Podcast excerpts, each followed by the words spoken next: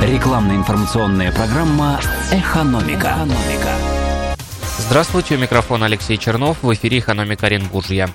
В областном правительстве заявляют, что опыт Оренбуржья в сфере детского отдыха высоко оценили руководители оздоровительных учреждений Пермского края. На прошлой неделе в Оренбурге работала межрегиональная площадка по обмену опытом в сфере детского отдыха и оздоровления.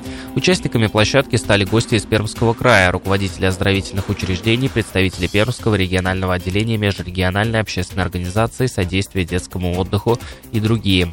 В рамках проведения межрегиональной площадки состоялись круглый стол по обмену опытом, профессиональный клуб директоров оздоровительных организаций.